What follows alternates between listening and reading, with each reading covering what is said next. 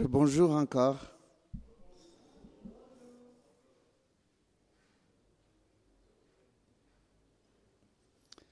Ça fait un bon moment qu'on n'était pas ensemble. Le Seigneur a permis que nous partageons le culte ce matin, aujourd'hui, ensemble. Quand Dieu parle, ce n'est pas pour nous faire plaisir. Dieu attend notre engagement. Il a déjà donné son Fils à notre place sur la croix.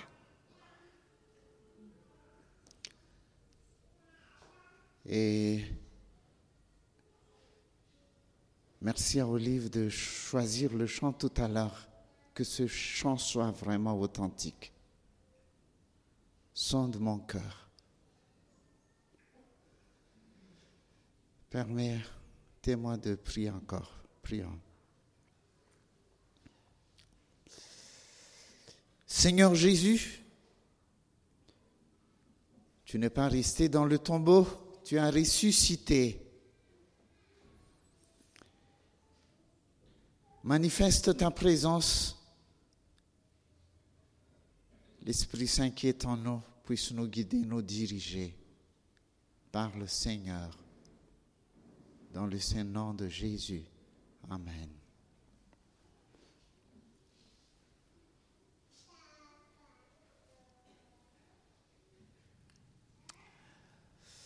Le Seigneur a mis dans mon cœur le verset 8 du chapitre 1er du livre Agé. Montez sur la montagne, apportez du bois et bâtissez la maison. J'en aurai de la joie et je serai glorifié, dit l'Éternel considérez vos voix. Trois pour deux.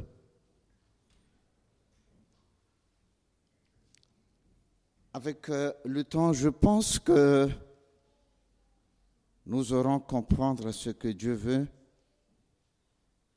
nous dire. C'est quoi le 3 et le 2 On verra plus tard.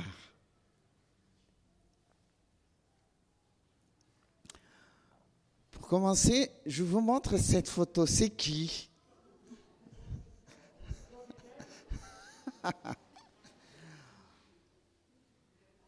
Tous les caméras sont orientées vers lui en ce moment. Hein?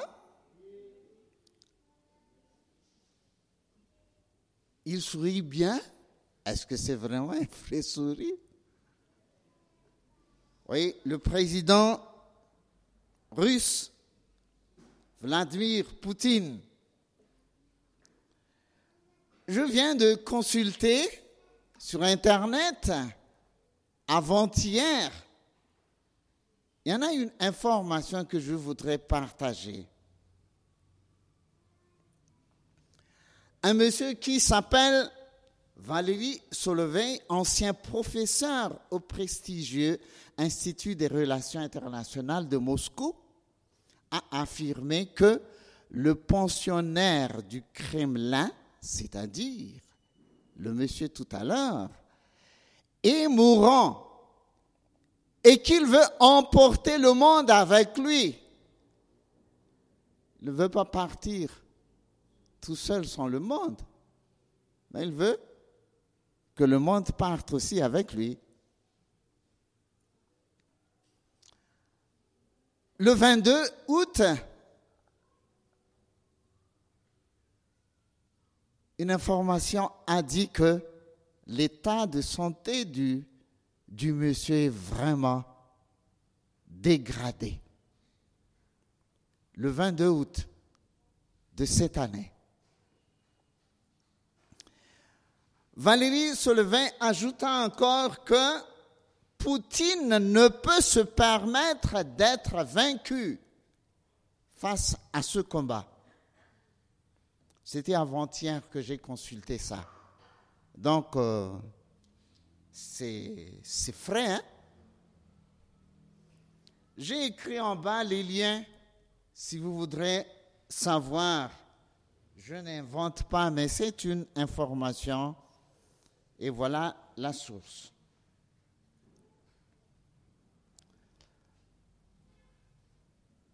Dans la première épître de Jean, il est écrit, petits enfants, c'est la dernière heure. Et comme vous avez appris qu'un antéchrist vient, il y a maintenant plusieurs antéchrists. Par là, nous connaissons que c'est la dernière heure. Ce n'est pas c'est la dernière année, hein? la dernière heure. Cet épître était écrit vers la fin du premier siècle après Jésus. Est-ce que c'est toujours la dernière heure ou bien la dernière minute ou bien la dernière seconde? Dans le texte que nous allons aborder ensemble, il s'agit de construire la maison de l'Éternel. On parle du temps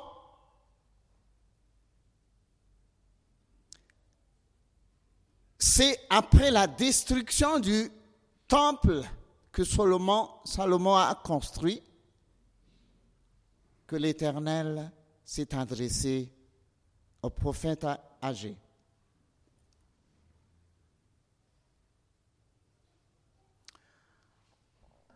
Peut-être on devait prendre un engagement ce matin. Mais pour aborder le texte, voici le plan que nous allons suivre.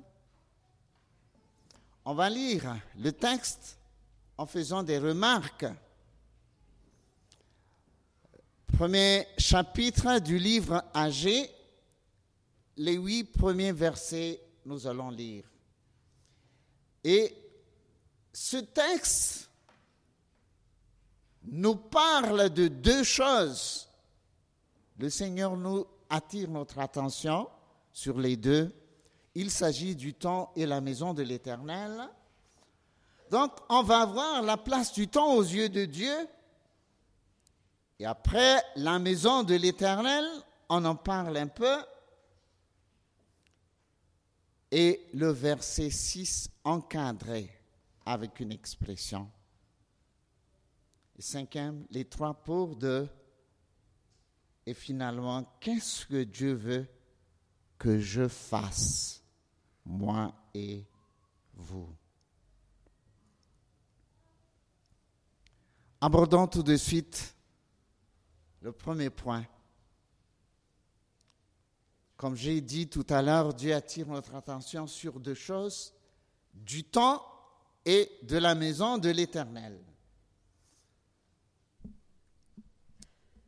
Premier verset, la seconde année du roi Darius, le premier jour du sixième mois. J'ai mis en rouge le temps que nous passons ensemble ici, moi je crois que c'est bien noté aussi dans le livre de l'Éternel.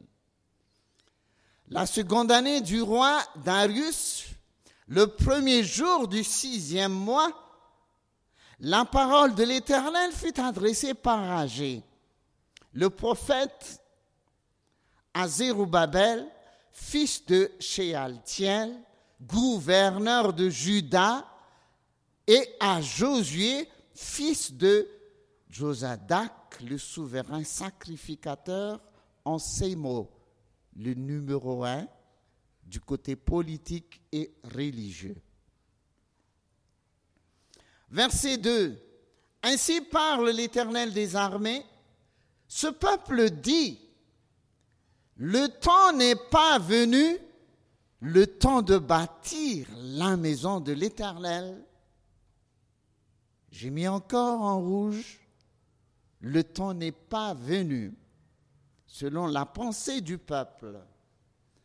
Verset 3, c'est pourquoi la parole de l'Éternel leur fut adressée par Agé, le prophète, en ces mots.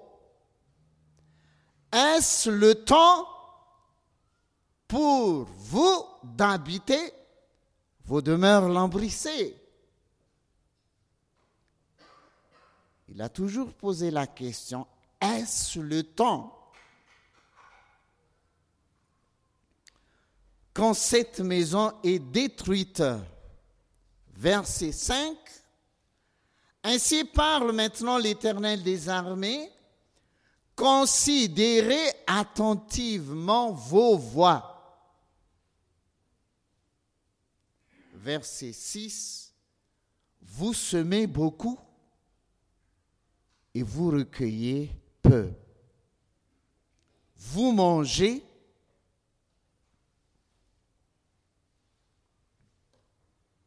et vous n'êtes pas rassasiés. Vous buvez et vous n'êtes pas désaltérés. Vous êtes vêtus et vous n'avez pas chaud. Le salaire de celui qui est à gage tombe dans un sac percé. Ainsi parle l'Éternel des armées Considérez attentivement vos voies. Montez sur la montagne, apportez du bois et bâtissez la maison. J'en aurai de la joie et je serai glorifié, dit l'Éternel. Voici le texte duquel on a tiré le verset que nous partageons ensemble. On va parler la place du temps aux yeux de Dieu. Je vous invite à lire Genèse, premier chapitre, versets 3 à 5. Genèse, premier chapitre, verset 3 à 5, il est écrit, Dieu dit que la lumière soit, et la lumière fut. Dieu vit que la lumière était bonne et Dieu sépara la lumière d'avec les ténèbres. Dieu appela la lumière jour et appela les ténèbres nuit. Ainsi il y eut un soir et il y eut un matin. Ce fut le premier jour. C'est pour nous dire que c'est le temps. Dieu a mis dans sa création de mettre le temps d'abord avant de faire autre chose. La première chose que Dieu a fait est de définir le jour et la nuit avec lesquels l'Éternel mesure le temps. L'apôtre Pierre, dans sa deuxième épître, chapitre 3, il a dit, mille ans vaut un jour aux yeux de Dieu, mille ans. On est en 2000. Peut-être deuxième jour alors, hein, selon les yeux de Dieu.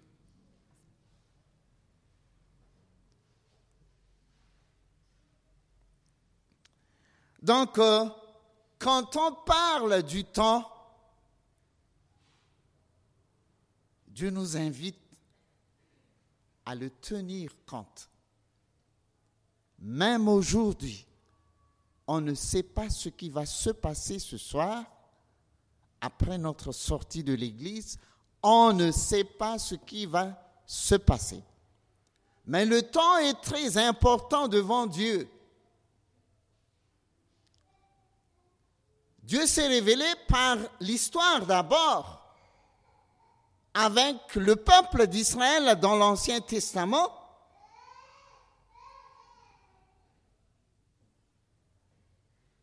le temps doit être compté. On va aborder le troisième point. On va parler de la maison de l'Éternel. Si nous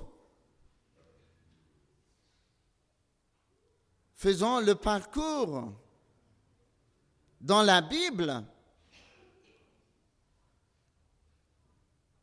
Dieu demande à Moïse, après avoir sorti du pays d'Égypte pour aller à Canaan, Dieu demande à Moïse de, lui construire un tabernacle. Il veut vivre au milieu du camp de son peuple. Et Moïse a fait le tabernacle. Mais quand ils sont arrivés au pays de Canaan, donc on ne se déplace, on ne se déplace plus. Donc David a l'intention de construire une maison pour l'Éternel, mais Dieu l'a refusé à cause du sang versé. Mais Dieu a promis que, avec son fils Salomon, Dieu lui a permis de construire une maison pour lui, mais en disant que je n'habite pas dans une maison faite par les mains d'hommes, mais provisoirement, le Seigneur a accepté de construire un temple pour lui. C'était détruit encore ce temple de Salomon qui attire l'attention des gens. C'est vraiment merveilleux ce temple. Et quand ce temple est détruit, c'est en ce moment-là que l'Éternel demande à Agé de construire encore. Donc, euh, c'est dans la préparation de construire le deuxième temple que le texte est venu, le texte du jour. Et ce temple était encore détruit, changé par le temple d'Hérode vers le 19e siècle avant Jésus. Et ce temple est détruit en l'an 70 après Jésus-Christ. Mais dans les épîtres, on parle encore du temple, mais avec une autre chose. Écrit dans premier épître aux Corinthiens que nous sommes le temple de Dieu, moi et nous tous, quand on parle du temple, ce n'est pas le bâtiment. Nous tous, si on a reçu Jésus, c'est l'Église, le temple de Dieu. Et à la fin, vers l'Apocalypse chapitre 21, verset 22, dans Nouvelle Jérusalem, il n'y a plus de temple en briques il est écrit que c'est le Seigneur lui-même, le temple. Donc, quand on parle de la maison de l'Éternel, que nous soyons à jour selon la pensée de la Bible. Nous sommes tous le temple de Dieu.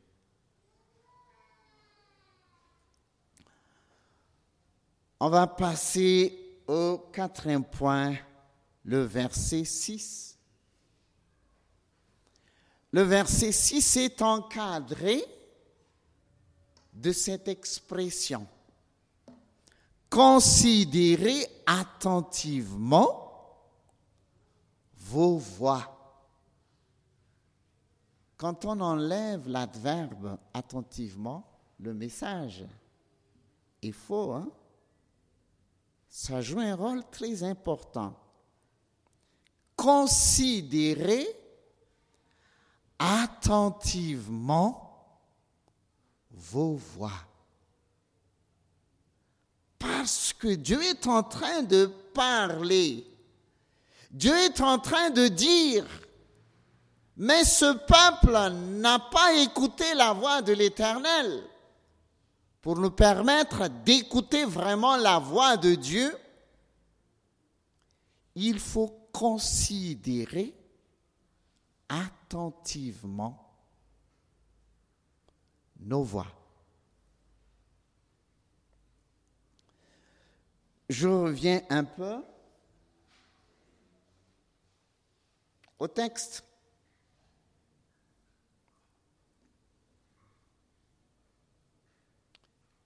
remarquez que le verset 5, j'ai mis en gras l'expression.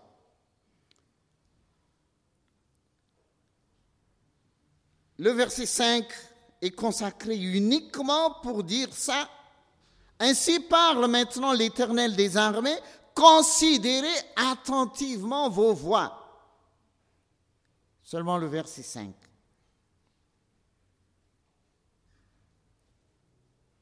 Et verset 7, Ainsi parle l'Éternel des armées, considérez attentivement vos voix. Donc, vraiment, Dieu attire l'attention de ce peuple pour voir la réalité, ce qui les entoure, ce qu'ils ont fait, comment ils vivaient à l'époque. Donc, c'est-à-dire hein, de revoir. Le verset 6, vous semez beaucoup et vous recueillez peu. Vous mangez et vous n'êtes pas rassasiés. Vous buvez et vous n'êtes pas désaltérés. Vous êtes vêtus et vous n'avez pas chaud. Le salaire de celui qui est un gage tombe dans un sac percé. On peut dire aussi ainsi, hein, j'ajoute un peu le mot mais. Vous semez beaucoup, mais vous recueillez peu. Vous mangez, mais vous n'êtes pas rassasié. Vous buvez, mais vous n'êtes pas désaltéré, vous êtes vêtu, mais vous n'avez pas chaud. Comment nous vivons? C'est ce que Dieu veut dire à son peuple. Est-ce que vous êtes capable de revoir de considérer attentivement vos voix? Avant de parler du verset 8, hein, le prophète ou bien Dieu a parlé de cela. Considérez attentivement vos voix il est impossible de mettre en application le verset 8 sans passer par cette expression. Et moi, je crois que l'Éternel est en train de nous dire chacun qui sommes venus ici ce matin.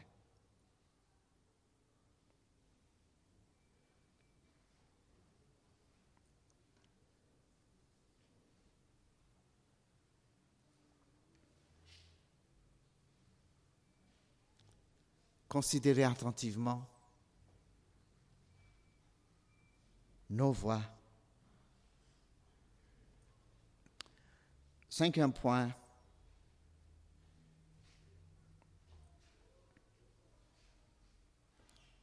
Les trois pour deux. Donc si on étudie bien le verset 8, hein, du côté à gauche, Dieu demande trois choses. Monter sur la montagne. Deuxièmement, apporter des bois. Et troisième, bâtir la maison. Quand le peuple fait ces trois choses, elle a un impact envers l'éternel. J'en aurai de la joie. Je serai glorifié.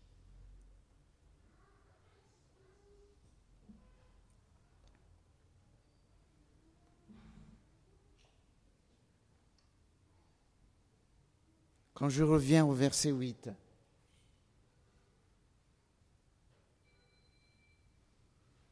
montez sur la montagne, apportez du bois et bâtissez la maison, c'est ce que Dieu attend de nous.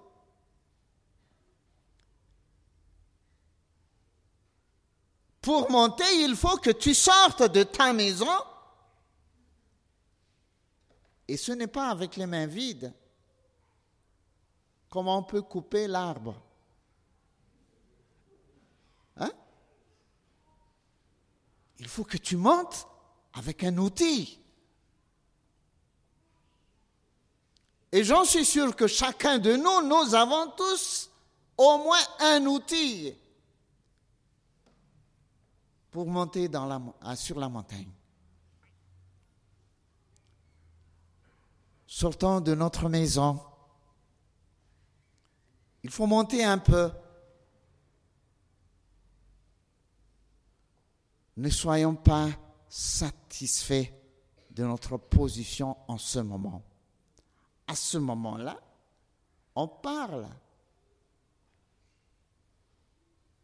d'un lieu géographique, mais spirituellement, C'est toujours comme ça, l'Ancien Testament, parle des matériels, des choses palpables, mais dans le Nouveau Testament, il s'agit de l'Esprit. Dieu n'habite pas dans une maison faite par les mains des hommes. Dieu habite dans un temple que lui-même il a construit.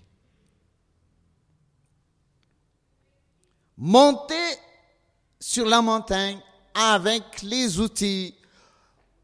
Bon, euh, quelques-uns parmi nous ont déjà fait des marches. Hein. Je crois qu'on peut demander à Ma, à, le chef d'équipe qui était parti, monter sur une montagne, cela fait quoi? Il faut transpirer, il faut dépenser certaine énergie. Et quand on arrive sur la montagne, il faut couper, il faut utiliser l'outil que le Seigneur nous donne. Apporter du, fa, du bois. Ah, c'est pas facile de porter une branche d'arbre de la montagne pour descendre.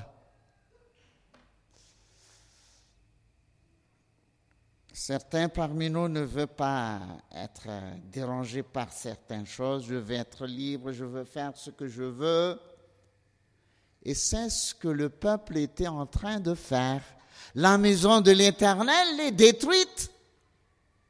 Mais ils ne font que de construire, d'embellir leur maison. Par la bouche de Agé, l'Éternel lui parle. Sortez-vous de votre maison, montez sur la montagne, apporte le bois et bâtissez la maison de l'Éternel.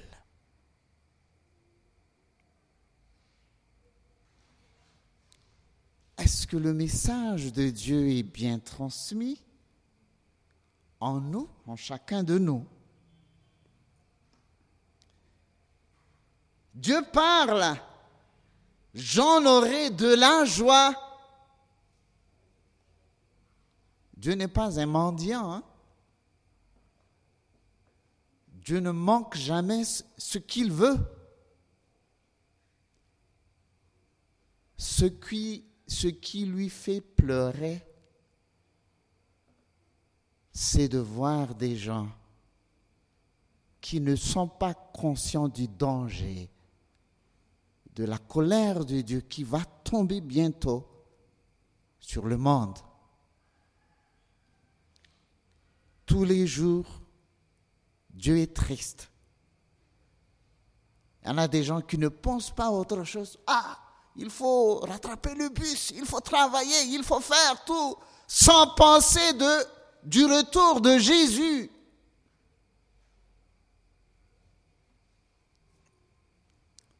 Quand Dieu parle à jour de la joie, si on trouve une personne qui s'est convertie, a accepté Jésus, c'est une grande joie pour Dieu. C'est l'ensemble de tous les chrétiens, le temple de Dieu. Est-ce que nous sommes bien participants pour bâtir ensemble? Je serai glorifié, dit l'Éternel. Glorifié?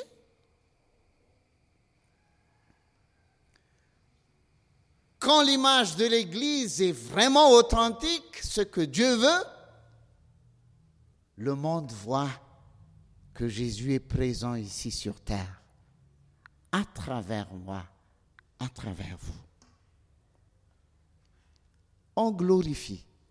Maintenant, on trouve partout des églises, mais avec des fausses images. Notre église, est-ce que l'image de Jésus est bien visible à travers nous.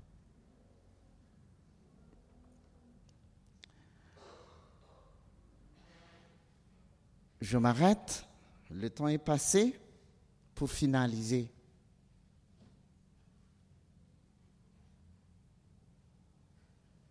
Que dois-je faire? Comme j'ai dit tout à l'heure, ce n'est pas pour nous faire plaisir que Dieu nous parle.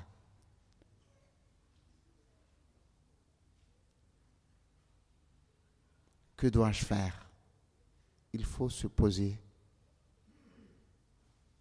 des questions. Selon le texte, nous devons considérer attentivement nos voix. Si vous n'avez pas entendu la voix de l'Éternel, parce que vous n'avez pas considéré attentivement votre voix. Deuxièmement, montez sur la montagne. Ne soyons pas paresseux ou bien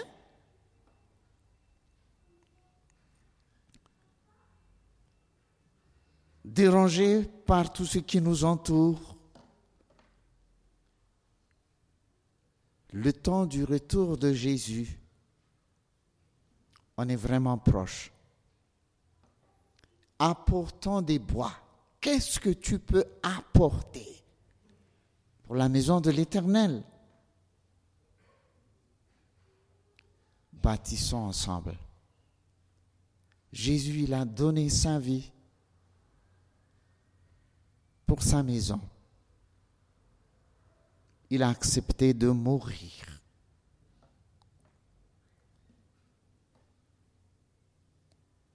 Selon le texte, on ne savait plus que c'est vraiment une personne quand Jésus était frappé, coupé, percé, frappé, tué.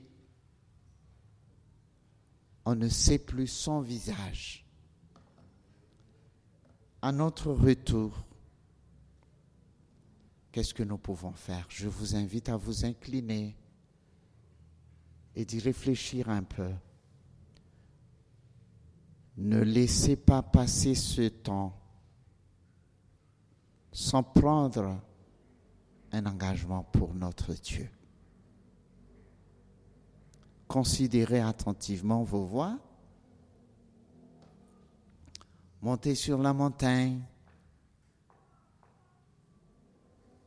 Apporter des bois et bâtir la maison. Seigneur, merci pour ta présence parmi nous. Merci parce que je crois que tu es en train de nous parler et tu veux nous convaincre que c'est urgent ce que tu viens de nous dire. Tu agis toujours par ton esprit et c'est toi-même qui le dis, Seigneur. Il est mieux pour vous que je parte afin que l'Esprit vienne auprès de vous pour vous convaincre du péché, de l'injustice et aussi du jugement que tu agis, Seigneur, dans le cœur de chacun.